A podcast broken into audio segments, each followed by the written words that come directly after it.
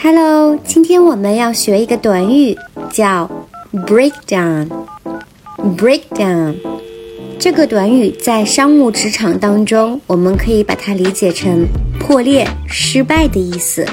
除此，它还有一个常用的意思是分解，比如化学物质分解啦，我们就可以用这个 break down 去表示。接下来，我们来看这个短语在商务职场当中运用的一个例子。